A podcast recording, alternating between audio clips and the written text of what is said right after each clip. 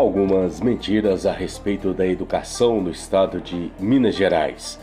Professores e professoras receberam ajuda de custo com aulas durante a pandemia.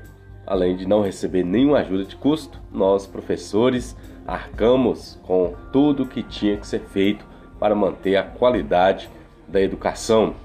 Aquisição de novos smartphones, computador, aumento da velocidade da internet, tudo necessário para garantir a educação de qualidade durante o período da pandemia.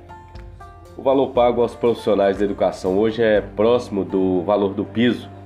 Nunca nós temos o prejuízo de R$ 1.495 por mês por cargo inicial. Então, o valor atual do professor é 60% do piso é 2.350 e o piso é 3.845,63 centavos. Então o salário está defasado há mais de cinco anos e nem de longe se aproxima do piso. O piso é o salário mínimo da educação, o menor valor a se pagar o professor. Não existe dinheiro para o pagamento do piso.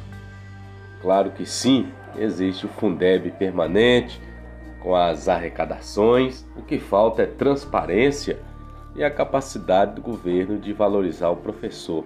Por que, que há dinheiro para equipar as escolas para o projeto de municipalização, de terceirização, de privatização? Os projetos aí mãos dadas, né? Projetos aí que vão na contramão da valorização do servidor público. E aí a gente vê né, que educação não é prioridade. O rateio do Fundeb foi pago aí neste ano, no dia 20 de janeiro, e prova-se que essa sobra seria a recomposição do piso, que é o salário mínimo da educação, e foi pago de maneira incorreta. Fizeram os critérios que quiseram, não dividiram da maneira correta, não mostraram as contas do Estado. Por exemplo, quem deveria receber 7 mil recebeu aí 1.900. Então, é, deve haver transparência. O governo, não só Zema, mas o governo, ele existe porque nós pagamos impostos, porque nós votamos. Eles estão lidando com o dinheiro do contribuinte.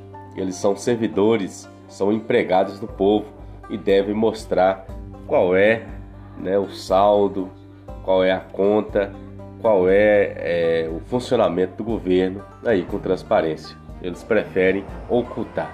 Inclusive a gente lembra né, do orçamento secreto que acontece e a própria pedalada fiscal que foi o não pagamento do rateio no ano de 2021. Eles tiveram aí, pagaram o dia que quiseram e da forma que queriam. Nomeações do, dos últimos concursos foram a pauta do governo.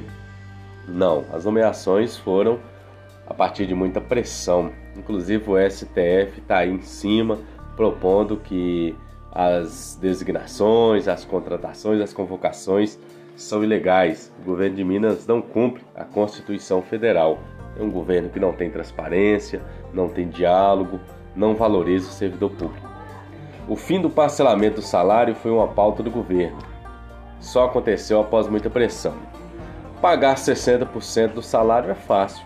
Eu quero ver é pagar o piso. O piso é o salário mínimo da educação, é o menor valor a se pagar o professor. Então, o menor valor é R$ 3.845,63 centavos. O governo de Minas paga 60% desse valor, que é R$ 2.350, arredondado. E aí a gente fica, né?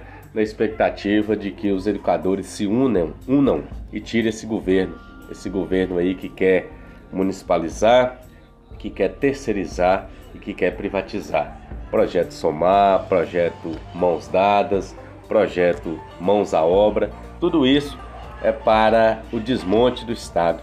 O governo é um empresário, ele tem aliança, ele tem acordo com empresários, vende a educação e aí é o pobre, Aquele que precisa não vai estudar ou vai estudar o suficiente para virar mão de obra barata e escassa. É o que eles querem, o trabalho escravizado. Professor Flávio Lima, professor 5.0, capacitação, formação continuada, Google Workspace, produção e transmissão de lives e podcasts.